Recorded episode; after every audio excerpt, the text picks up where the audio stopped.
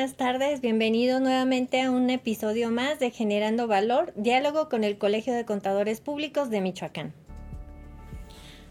Queremos agradecer este, este espacio al contador público certificado Roberto Carlos Estrada, este, al periódico Provincia y al, al colegio, al Colegio de Contadores Públicos de Michoacán.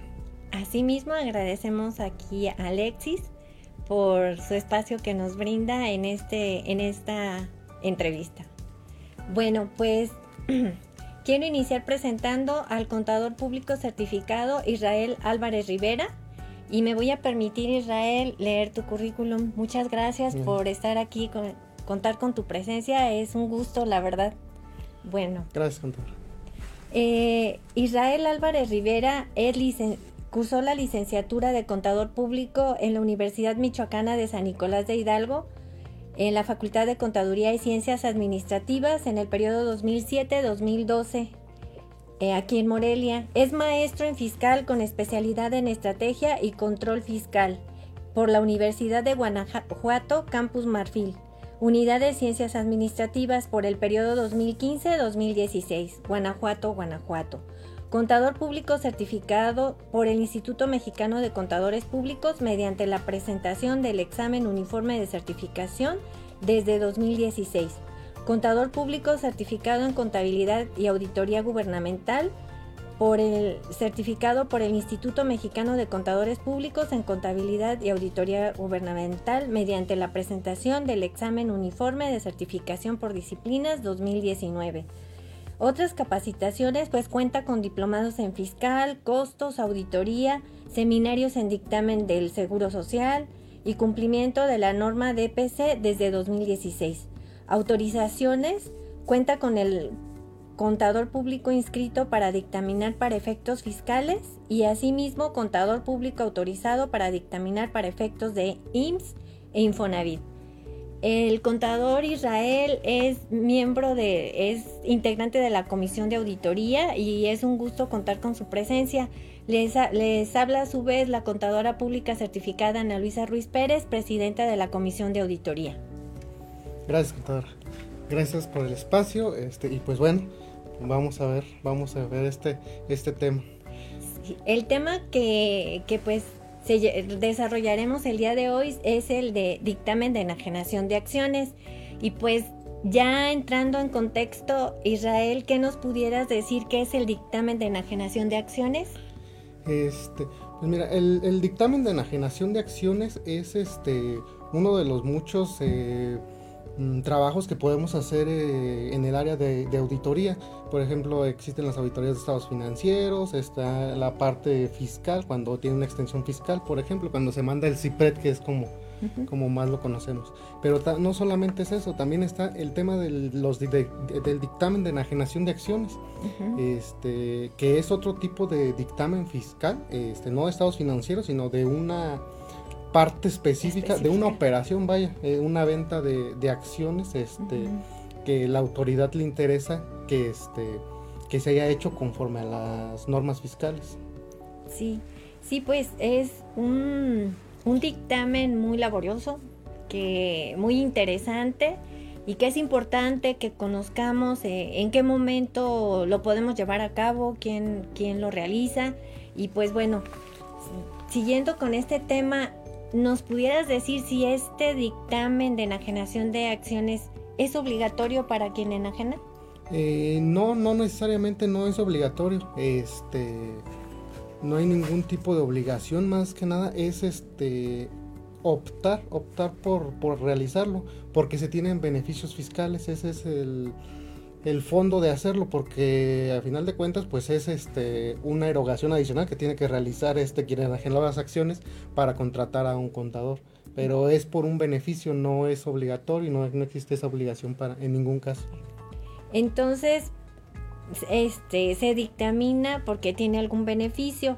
O sea nos pudieras hablar cuál sería el beneficio sí el beneficio eh, cuando uno realiza enajenación de acciones, o eh, la persona que realiza una, este, enajena sus acciones, está obligado a realizar este, un pago, un pago de impuestos por esa enajenación, tienen, que determinar esa ganancia y, realizar un pago, pero inicialmente, este, desde antes de saber si tienes este ganancias y vas a tener que pagar un impuesto, ya te están este, haciendo una afectación, tienes que, te van a retener el 20% de, este, de la operación en lo que hayas vendido tus acciones a cuenta de, del pago provisional. Entonces, ese 20%, por ejemplo, si, si el contribuyente sabe que, que, iba a tener pérdida, este, pues para qué paga un 20% de la operación. Y es que, mm, por ejemplo, eh, en las acciones pudieran ser montos muy bajos, por ejemplo, cuando el capital es, es bajo, pero también pudiera ser muy alto. Pudiera ser muy alto, entonces un 20% pudiera ser este, bastante, bastante oneroso para el contribuyente. Sí, o sea, una retención directa del 20% sí puede ser, pues, de considerar para quien enajena, ¿no? O sea, y, y aquí, pues el que realiza la retención y la entera es el adquiriente, ¿verdad? De acuerdo al 126 de la ley del impuesto sobre la renta. Sí, es así, es. El, quien compra las acciones este, del precio que va a pagar por ellas ya va a hacer esa retención, hace esa retención del 20% y la va a enterar este, al, al fisco.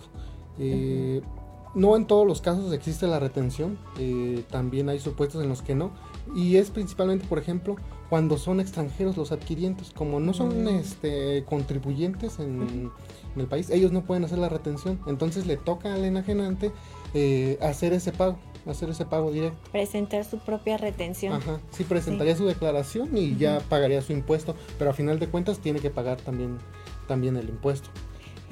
Bueno, entonces, en el caso de que el enajenante de las acciones decidiera no que no le retengan ese 20%, ¿en qué artículo se basaría para presentar dictamen?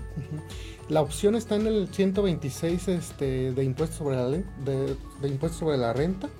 Ahí este menciona, es común eh, la opción te deja abierto de que este puede hacerse una retención menor o este incluso no hacerse si el que el enajenante este menciona que él va a o su, impuesto es menor entonces en ese supuesto para que pueda el, adquiriente no retenerlo o retener un importe menor este tiene que el enajenante optar por dictaminarse. este, Y en el artículo 215 del reglamento menciona, menciona esa parte este, que se va a tener que enajenar, pero tiene que ser por un contador público inscrito, que son los que están este, autorizados para dictaminar para efectos fiscales. Es el famoso registro de, de AGAF, del, del SAT.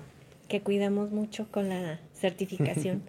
Eh, sí, o sea, este artículo 215 nos marca que si el enajenante decide que no le van a, no, no le conviene o, la retención es muy onerosa del 20% sobre la venta, pues decide que buscar un contador inscrito, como comentas, eh, que tenga permiso ante el SAT para presentar dictamen fiscal de enajenación de acciones y, e informar al adquirente por medio de un escrito tiene que ser este documentado, pues que va a llevar a cabo o incluso en el contrato de compraventa que va a llevar a cabo ese dictamen de enajenación de acciones y que en su caso le informará si la retención es menor para que el adquiriente retenga una cantidad menor al 20%.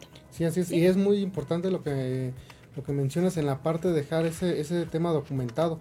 A final de cuentas, el adquiriente es un responsable solidario por esa retención. Si no la realiza o la realiza por un importe menor de lo que le marcaba la ley, y por ejemplo, no se dictamina o no se termina dictaminando, porque el dictamen a final de cuentas es un movimiento posterior a que realizaste la, la enajenación. Ya en ese momento tú le, le, dijiste al adquiriente, no, me voy a dictaminar porque este, mi impuesto va a ser menor.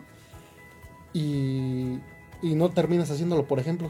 Ese sería un supuesto y este y ya el adquirente no hizo la retención y, tendría ese, ese problema. Responsabilidad esa responsabilidad solidaria. Entonces, pero por ejemplo, es muy bueno sería esa parte del contrato, en el contrato de, de compraventa. De compraventa, dejar establecido que mm, una esa declaración de este del enajenante que lo va a realizar y eh, al final de cuentas pues ya ya con eso traslada la, la obligación O sea, también el adquiriente no, este, no va a andar tras el enajenante para ver si lo hace o no lo hace, ¿no? Pero ya quedó documentado que lo iba a hacer y así es como está también la, la ley.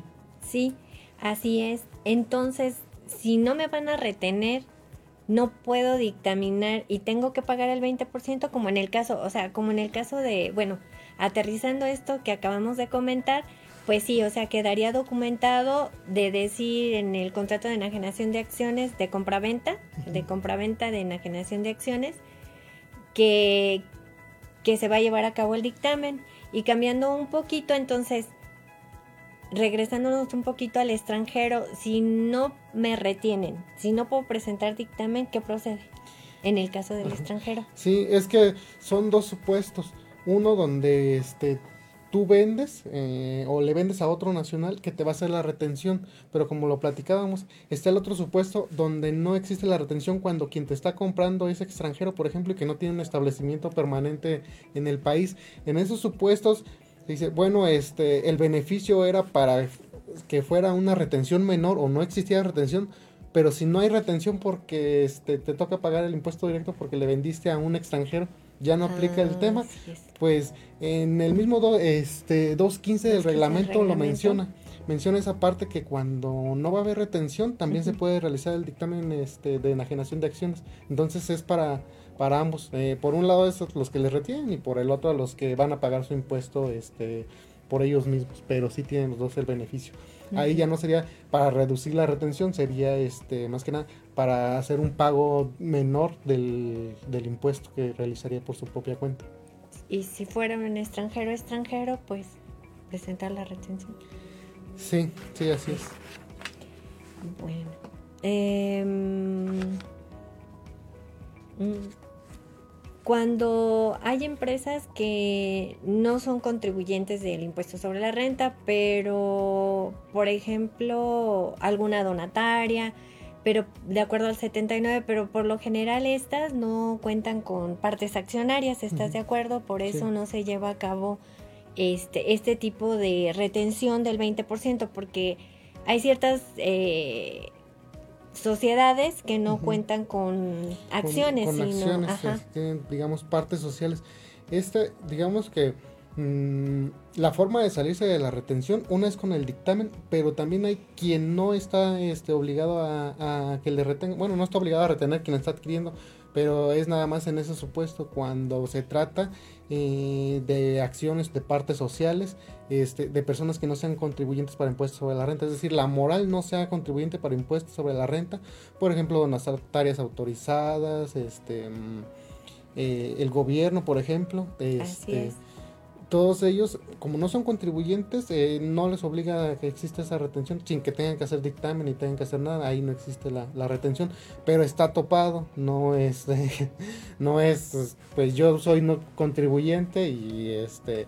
Y no lo Y no lo hago, ¿no? Hay un, hay un tope, hay un tope para este, la operación. Si la operación es por, de un alto valor, este Sí, sí les aplica la retención. Ese beneficio este tiene un tope y son, si no mal recuerdo, 200... 227.400 de acuerdo al 126 del, de la ley del ISR, párrafo quinto. Ok, sí. Entonces, hasta ese tope, si ya es más alta la operación, sí va a haber este, retención. Ese nada más un beneficio para, para operaciones, digamos, de bajo valor y a ciertos contribuyentes. Todos los demás, este, vamos con la retención. Pero hay que valorar eh, esa parte, si son acciones y... Sí, sí, así es, este, porque sí sería diferente del supuesto eh, que aunque habla como de, por ejemplo, el dictamen por enajenación de acciones o este, incluso el mismo impuesto por enajenación de acciones, pero como acciones también se puede entender esa parte de partes sociales, este, no necesariamente este, tienen que ser acciones, sino se pueden asemejar a las acciones o, para efectos fiscales entendería que son que, o se tiene tratamiento de acciones, partes sociales o dependiendo este cómo esté dividido el, el, capital el capital o el patrimonio este, de cada de cada persona moral. Eh, bien, estamos hablando en este caso de personas físicas que, que son integrantes de sociedades y que enajenan esas parte accionaria, esas acciones. Pero ¿qué pasa cuando tengo acciones de una persona moral? Esta persona moral dictamina, se hace un dictamen, se le retiene, ¿qué nos puedes comentar? Digamos que eh, una moral tiene invertida en otra moral. Así es. Y en ajenas acciones sí también puede pasar, no necesariamente tienen que ser personas físicas este, los integrantes, pero aquí es diferente, realmente este, no existe o no hay ese dictamen porque una moral enajene las acciones este a, otra persona moral. a otra persona moral o a otra persona física. Al final de cuentas es la la enajenante es la moral pero no, no este, este dictamen o este beneficio es para personas físicas, esta opción. A final de cuentas las personas morales, este, pues es diferente todo su tratamiento. Y inicialmente personas físicas, pues se va a hacer un pago provisional en base a este a, como te lo va marcando, que es la retención del 20%, y después ya te, tocará este, hacer el cálculo para este, determinar tu, impuesto anual. En las personas morales es diferente, ellos están regulados en el 22 de la ley de impuestos sobre la renta. Ellos, este, a final de cuentas, es, van es realmente lo mismo, pero ellos determinan esa ganancia y ellos van a hacer o lo van a sumar a sus demás ingresos este, acumulables del periodo. este, entonces, eh, por esa parte no, no existe esa enajenación, digamos, como para que la persona moral no acumulara esa ganancia, ¿no? Ellos tienen que pagar y no hay más. Pero sí existe, sí existe esto. Sí existen algunas personas morales las cuales pudieran optar por este dictamen de enajenación de acciones. ¿Cuáles nos pudieras decir que pudieran ser y en qué artículos nos basaría, se basarían estas personas morales que sí pudieran optar o solicitar un permiso ante la solicitud de la autorización ante el SAT para realizar este dictamen de enajenación de acciones, ¿cuáles serían? El supuesto donde las personas morales este, tienen eh, o pueden optar por realizar un dictamen por enajenación de acciones es por una reestructura, por una reestructura este, accionaria, por ejemplo, de un grupo. Tiene que ser un grupo, no puede ser este, de otro tipo. Es pues, un beneficio exclusivo para grupos empresariales y este y incluso marca los porcentajes que se tienen que tener de tenencia accionaria antes del dictamen o antes de la reestructura y después de la reestructura. Entonces eh, es importante cuidar eso pero si les aplica esa parte. O, si pueden realizar ellos un dictamen de enajenación de acciones este digamos que por algo que no es una enajenación de acciones, este, que es por una reestructura. Ajá, es diferente, pero sí, este, ese es el supuesto. Sí, esto fundamentado en los artículos 22, 23, 24, sobre todo que están los requisitos, donde primero tenemos que ver si esa, ese grupo cumple con estos requisitos para poder eh, solicitar al SAT la autorización. Y lo que se recomienda pues primero es, de hecho se debe de solicitar primero al SAT la autorización para realizar la enajenación de este tipo de dictamen de enajenación de acciones antes de llevarlo a cabo. Sí, así es. Es este por medio de una autorización, como, como lo comenta, hay que pedirla. Eh, obviamente se tiene que cumplir con los requisitos este, de que sea de un grupo empresarial. este, y, y, es importante esta parte porque, por ejemplo, el, el beneficio, este, por ejemplo, allá era por una retención o para hacer un pago provisional menor, pero por ejemplo, acá que no hay una enajenación de acciones, este, ¿qué pasa, no? ¿Para qué lo hacen? Tendría que haber algún motivo, si no, pues este no tendría mucho mucho sentido, este ponerse obligaciones este adicionales. Adicionales.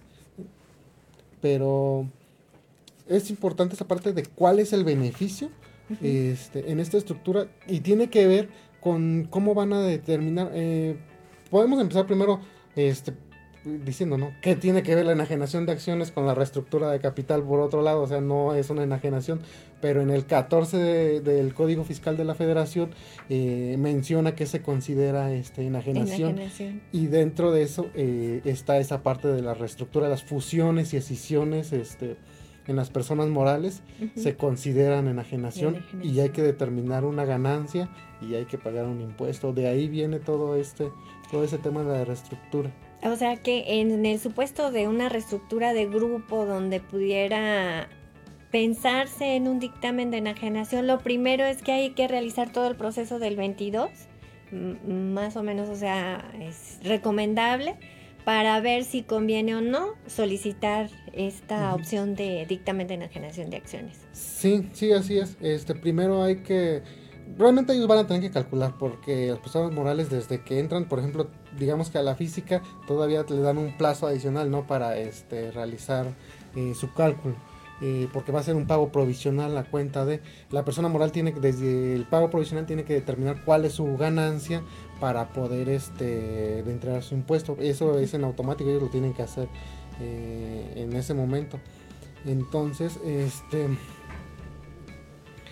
pues sí conviene primero realizar el cálculo del costo promedio por acción por ejemplo para poder este sugerirnos si solicita esta opción de dictamen de la generación de acciones personas morales por reestructura de grupo. Que la idea general es que, por ejemplo, eh, si reestructuras, eh, vas a tener una ganancia, no una o una pérdida. Pudiera ser cualquiera de las dos cosas. Con el tema de la, de la enajenación, digamos, si tuvieras utilidad, así fuera poca, convendría, nada más con que dé para pagar el dictamen, ¿no? De ahí en adelante sería ganancia, porque el efecto que tiene es que este como realmente tampoco no hay este como un precio de venta porque pues, es una figura nada más que está semejando al código fiscal de la federación no existe realmente pues una enajenación. Lo que haces es como poner dejar a tu mismo valor a tu mismo ingreso el mismo costo entonces ya no te da utilidad entonces siempre y cuando el volumen de operaciones sea con utilidad y te dé para pagar el, el dictamen de ahí en adelante sería este benéfico para la persona moral. Sí, que aumentarías tu costo. sí. Costo promedio por acción. Bueno, pues vamos a un corte y regresamos en unos minutos nuevamente con ustedes en este episodio de Generando Valor.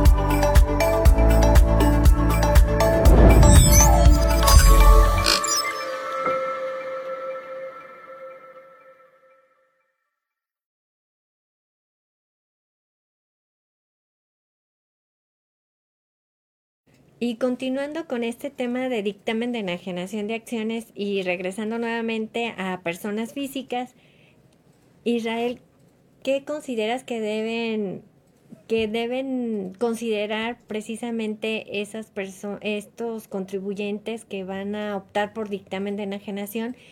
¿Qué consideras que deben de tener, de revisar antes de presentar el aviso? Este, no sé, ¿qué nos puedes decir? Sí.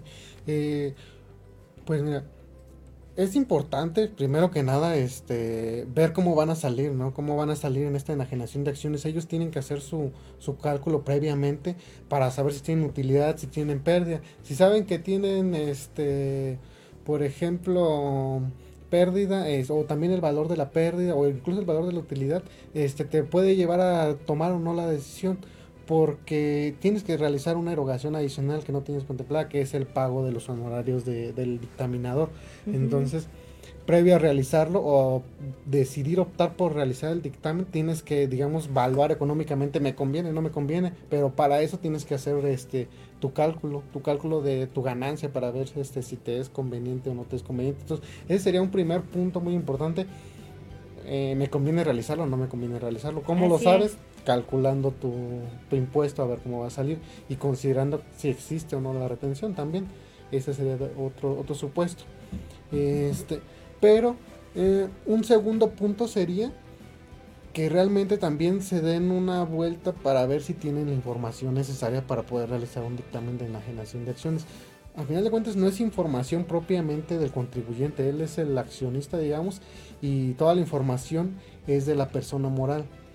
Esta persona moral eh, tiene que tener este pues muy en orden todo su tema de declaraciones anuales, este de actas, este todo formalizado y a veces es todo ese tema se deja de lado este o no se realiza este no llevan actualizados los libros les faltan asambleas de hacer quizás no encuentran las declaraciones anuales. Ahorita pues es un digamos que en el SAT tenemos como esa facilidad del 2014 hacia acá que se pueden recuperar fácilmente pero hacia atrás, eh, cuando se presentaba en, el otro formato, en el DEM se llamaba, ¿verdad? No, y además atrás en papel. Bueno, en el DEM, ajá. Ajá.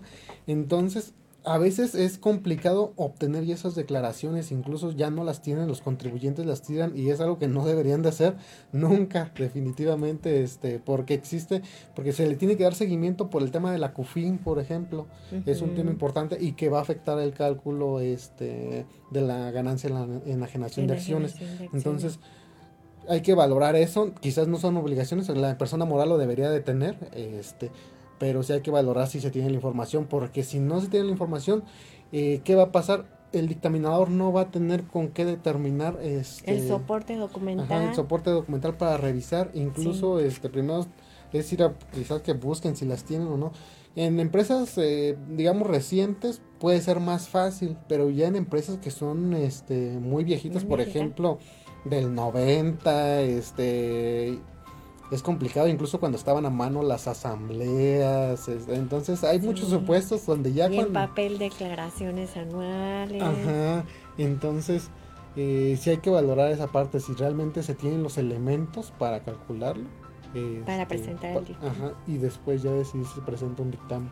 Sí, es un punto muy importante que comentas, o sea, se tiene, bueno, punto número uno, pues yo creo que si se tienen todos los elementos, calcular, eh, realizar el cálculo del costo promedio por acción, para poder valorar si voy a tener, mm, pues, pérdida o, utilidad, y si esta utilidad, aplicando ya eh, la, la retención, la tarifa y demás y aplicando la retención que debe de ser, igual puede ser la misma o superior al 20% de que estamos hablando. Entonces, pues igual también se puede negociar con el contador este, pues los honorarios por el cálculo. Pero sí es importante porque pudiera salir de que incluso es más la, el impuesto que, la propia retención. que termina siendo contraproducente, ¿no? Ahora tienes que pagar honorarios y aparte tienes que pagar un impuesto más alto. A final de cuentas quizás lo ibas a pagar, pero no en pues ese momento. Habría que valorarlo, o sea, también si el contribuyente dice, bueno, de una vez lo pago, ¿para qué me espero al anual? Si al final estoy viendo que genero una utilidad importante, pues de una vez lo pago y presento dictamen y aparte es un experto porque como tú comentabas es un trabajo que realiza un contador público que está certificado y que tiene autorización ante el SAD, entonces ya cuenta con cierta capacidad técnica para realizar ese tipo de, cálculos, ¿no?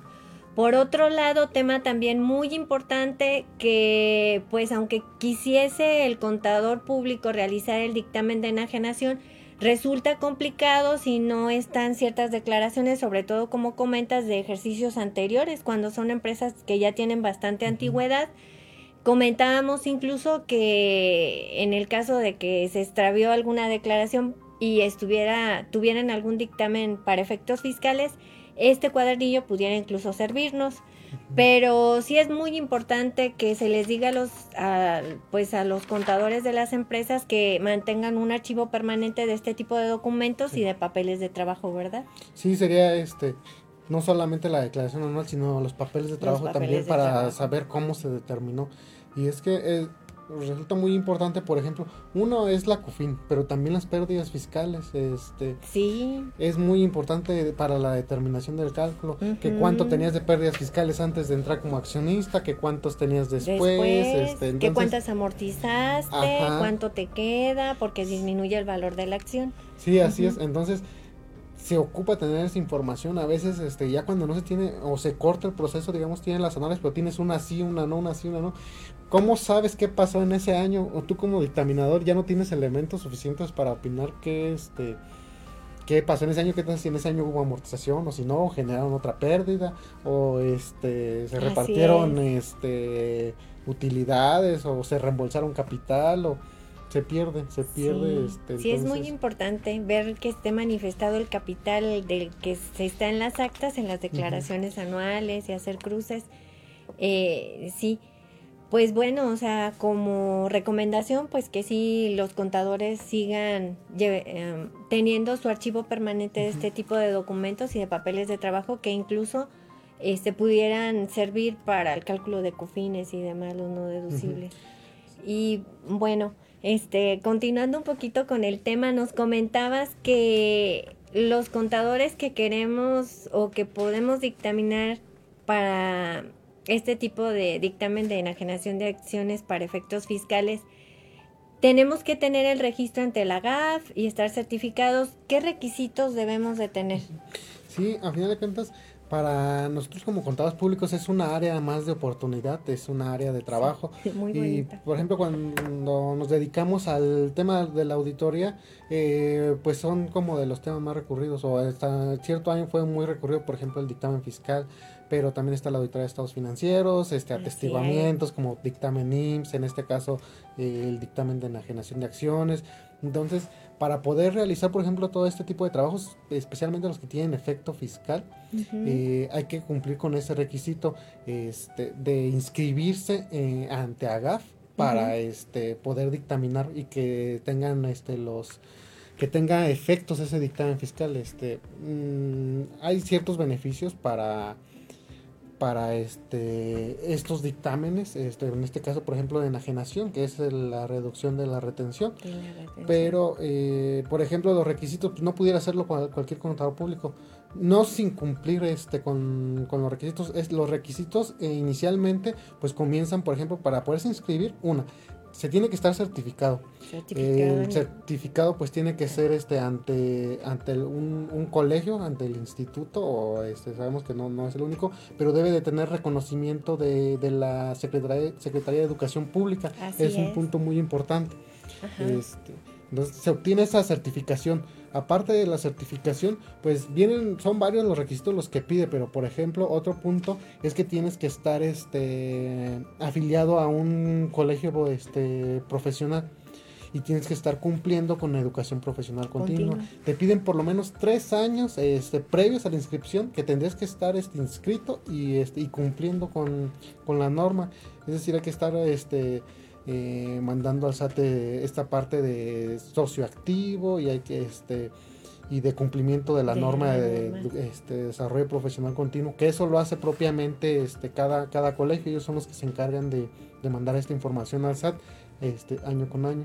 Esos serían otros requisitos. Eh, obviamente tener una cédula profesional este, como, como contador público, que sería otro de los requisitos. Este, y, son varios más, pero entre, digamos que son como los más importantes, Y obviamente, pues tener experiencia realizando dictámenes. Eh, ahí, esto te lo piden en, una resolución miscelánea o te lo ponen, tienes que mandar una constancia. Este, Una constancia emitida por otro contador público que ya tiene registro este, ante AGAF donde él, él menciona que este que tienes esa experiencia, o sea que has trabajado digamos con él. Tendrás que también tener ya esa parte eh, digamos que de camino andado trabajando haciendo dictámenes para otro contador que ya está registrado ante ante AGAF para que te emite esa constancia.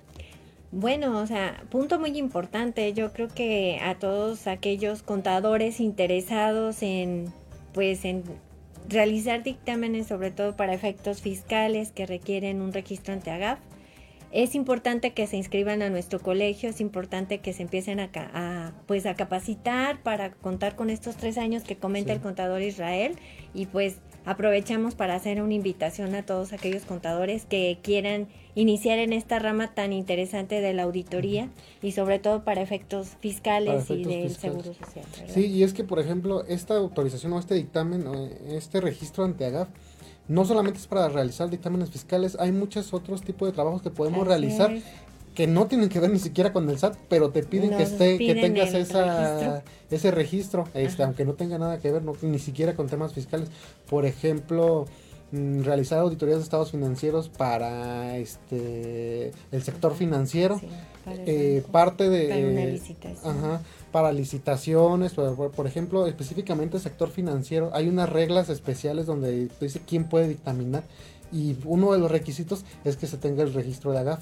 Entonces no lo veamos solamente como un tema fiscal porque esa es como la base de muchos otros trabajos, que podemos desarrollar. Es importante y es importante que si se quieren dedicar, por ejemplo, quizás todas las nuevas generaciones a esta parte de la auditoría, pues sí vean que no es algo de que hoy decido y mañana estoy este mañana estoy inscrito. O sea, es un proceso de años eh, porque hay que generar la experiencia, aparte que el tema de la auditoría es este bastante largo, digamos, el proceso de, aprendizaje.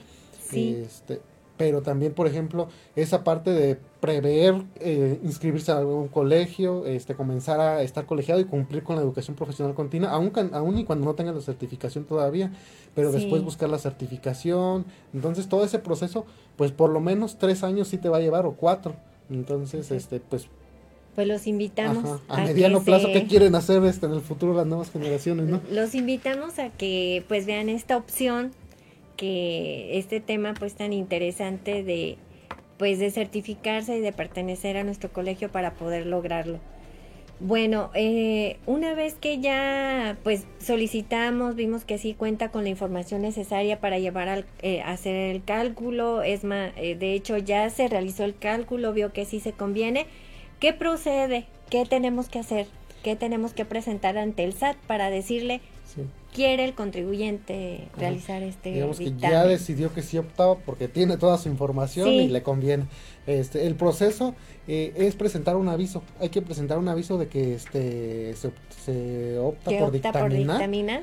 Eh, ¿Dónde se presenta? Para esto de la presentación mm, es con una, una forma, este, la número 39, este, viene en una, una ficha de trámite este, de las del SAT, es la 95, si no mal recuerdo. Y, ahí viene, es el, el formato 39 y después también está el formato 40, que ese ya es como para la, la carta de presentación del... Pero ahorita, hablando del aviso, eh, ¿En qué plazo lo presento? O sea, si el contribuyente me dice, contadora Analvisa, quiero, opto por dictaminarme, ¿en qué plazo lo presento? Tiene 10 días hábiles para presentar ese aviso, este, después de que realizó la, enajenación. Eh, y son ese, plazo, 10 días para presentar ese aviso y hay que llevarlo, este, como, este formato es una, una hojita realmente, este, ya tienen bastante que no actualizan este tema.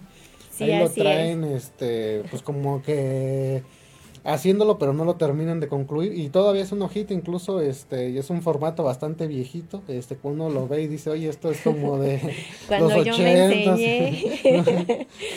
sí. Pero sí, es, es, es, y hay que presentarlo en, en el SAT este en la administración, en la administración que corresponda que puede ser diferente porque dependiendo del tipo de contribuyente que eres así mismo lo vas a presentar. Por ejemplo si eres este un, gran, un grande contribuyente, tendrás que presentarlo en la administración de grandes contribuyentes que sería en la Ciudad de México. Entonces aquí en la Ciudad de México a presentar tu hojita no lo pudieras presentar digamos que en una administración local si eres este un contribuyente digamos normal y este Aquí sí lo, lo, lo, llevarías a la administración de tu domicilio. Ah, muy Pero bien. también está la de hidrocarburos, por ejemplo, que es una tercera. Entonces, este, que también está en valorar. México. Sí, hay que ver de qué tipo de contribuyente eres para saber dónde lo presentas tu aviso. Su constancia de situación. sí.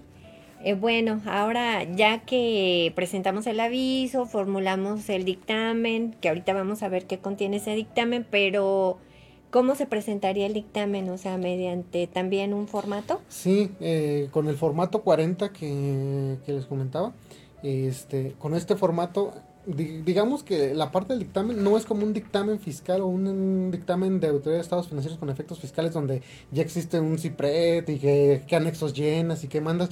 Realmente no existe nada. Este, Tu carta donde dice que enajenaron la fecha, quién enajena, quién es la persona moral, ciertos datos, que es lo que tiene realmente la carta presentación. Así es. Y digamos que es libre, de ahí te, este, pues hay que hay que presentar obviamente la opinión, no si te marca qué, qué debe de contener por lo menos, pero digamos que es con formato libre y nomás que presentas tu carta de presentación con tu formato 40. Y este formato 40 donde presentamos, vamos ahorita a ver el contenido un poquito, a mencionarlo rápidamente, pero llegamos con nuestro cuadernillo de dictamen porque es un cuadernillo y con nuestra forma de presentación del formato 40, ¿en qué plazo?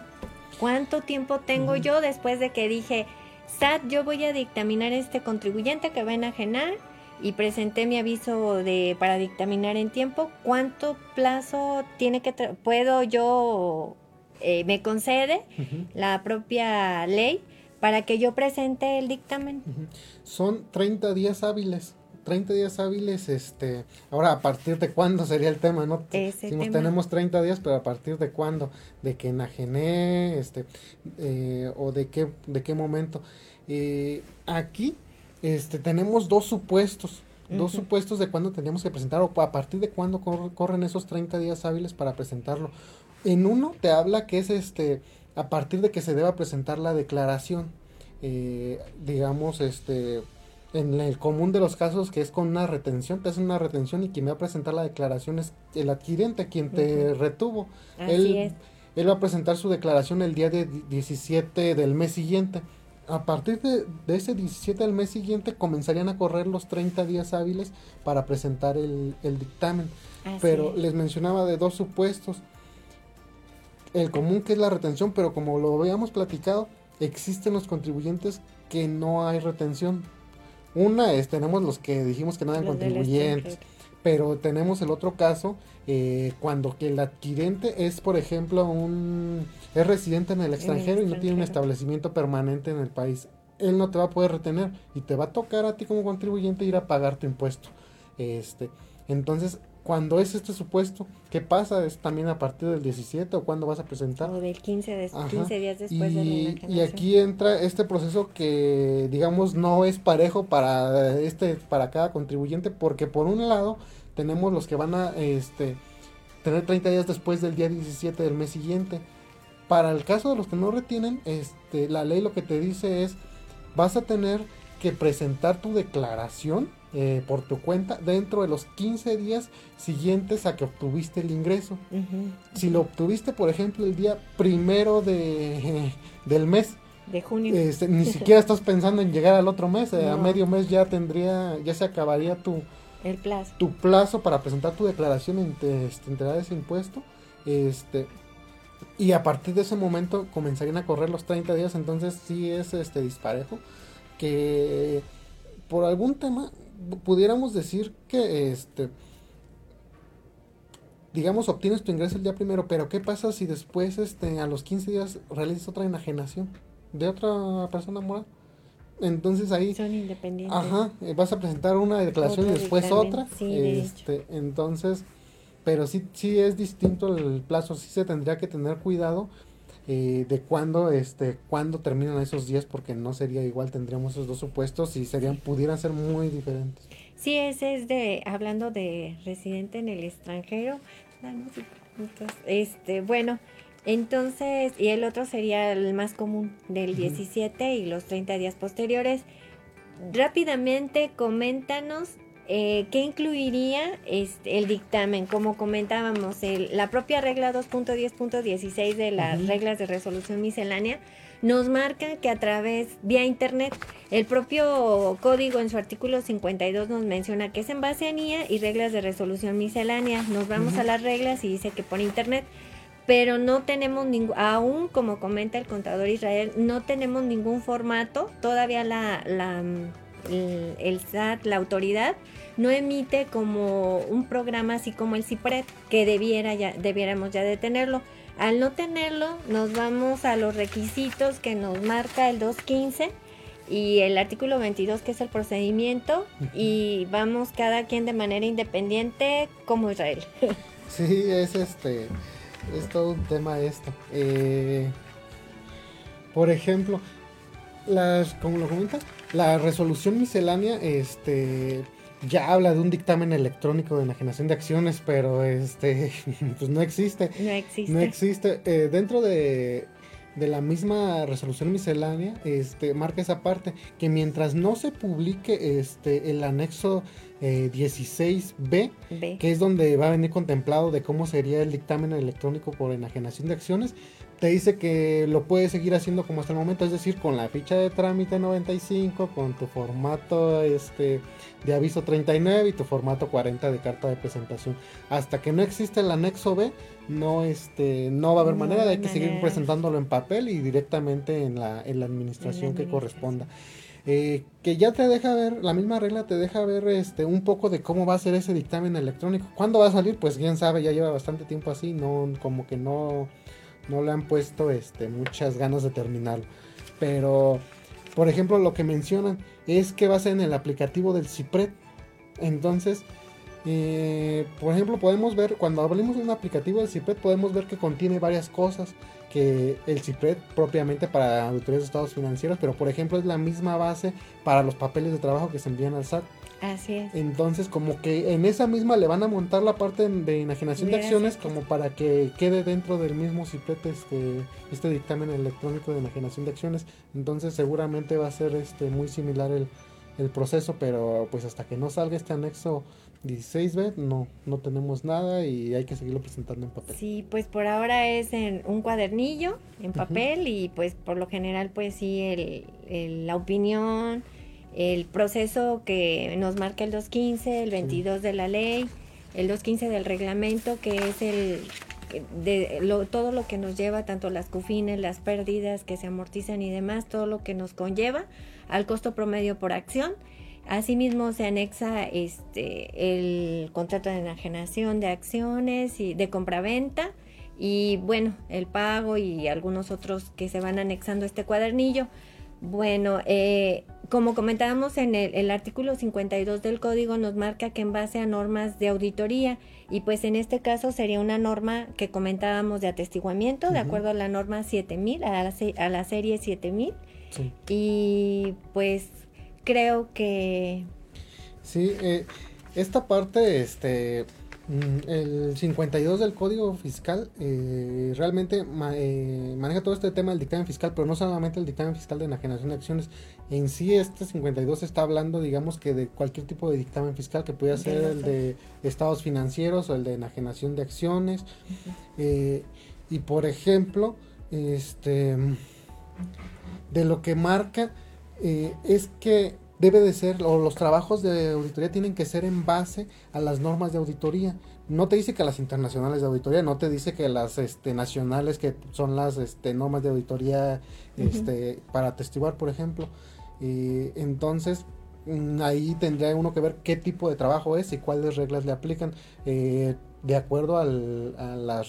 Al trabajo a desarrollar. Ajá, al trabajo a desarrollar. Por ejemplo, si es el dictamen fiscal o el dictamen de estados financieros tendrás que ser en base a NIAS y por ejemplo un dictamen de enajenación de acciones tendría que ser con las normas de este de auditoría para para atestiguar este, y ese sería el de la serie 7000 de la serie 7000 y basándonos este eh, en este en esta norma de, de la serie 7000 y en dado caso documentar con las normas internacionales de auditoría eh, pues nuestros papeles de trabajo y, demás. Bueno, este, pues creo que por el día de hoy no sé si gustes agregar algún otro comentario respecto de este tema tan interesante. Pues este, realmente es un tema eh, extenso, se nos fue muy rápido aquí el tiempo, pero este eh, es digamos todavía hay mucho mucho que ver, incluso por ejemplo, pues este eh, cómo se calcula este o cómo se realiza, qué es lo que tienes que revisar en este dictamen de enajenación de acciones, cómo este cómo vas a determinar el impuesto, porque tienes que afirmar que revisaste el cálculo, que viste el impuesto que se generaba, que lo pagaron. Entonces, todas esas afirmaciones que tú haces ya en tu opinión este del dictamen, eh, pues tienes que dejarlo sustentado en papeles de trabajo. Entonces, este, pues sí hay que ver cómo es toda esa parte del cálculo, que es un cálculo realmente terrorífico, largo, que este, complejo y con muchas variables. Realmente tiene muchas variables. Pues sí, que ahora sí tendríamos que este, ver la materialidad, ¿no? De que sí se llevó a cabo la enajenación de las acciones, o sea, documentarnos bien, soportar bien todo nuestro trabajo y sobre todo, pues ahora como el SAD está con la materialidad, o sea, ver que sí se llevó a cabo este, este esta enajenación. Esta enajenación. Sí, así es. Pues creo que pues lo dejamos ahí como inquietud para quien le interese este realizar o, meterse a esta parte de realizar enajenaciones de acciones este es un tema bastante interesante y este y pues también es muy mm, digamos que es común la parte de que se realizan estas enajenaciones este, incluso por el tema de la reestructura por ejemplo corporativa que mencionábamos de las personas morales, Sí, pues bueno, eh, es muy interesante porque sí de repente hay empresas que pues ya tienen actas constitutivas y demás y no retuvieron ni tampoco llevaron a cabo ningún dictamen de enajenación. Entonces, pues lo dejamos como dice el contador Israel, este, para que lo tomen en cuenta y también para que pues aquellos eh, contadores de empresas pues consideren cuando vean algún este pues sí cambio de socio y demás pues preguntarse qué deben de hacer acudir a un asesor y para todos aquellos contadores que están interesados en este tema, pues los invitamos nuevamente a que se integren a este nuestro Colegio de Contadores Públicos de Michoacán. Y pues seguimos como, como lo hemos hecho, generando valor con estos episodios de, de diálogo con el Colegio de Contadores Públicos de Michoacán. Gracias por acompañarnos. Gracias Israel por estar aquí. Gracias por formar parte de nuestra comisión de auditoría y pues los esperamos en otro episodio más de Generando Valor. Muchas gracias, buenas tardes. Gracias.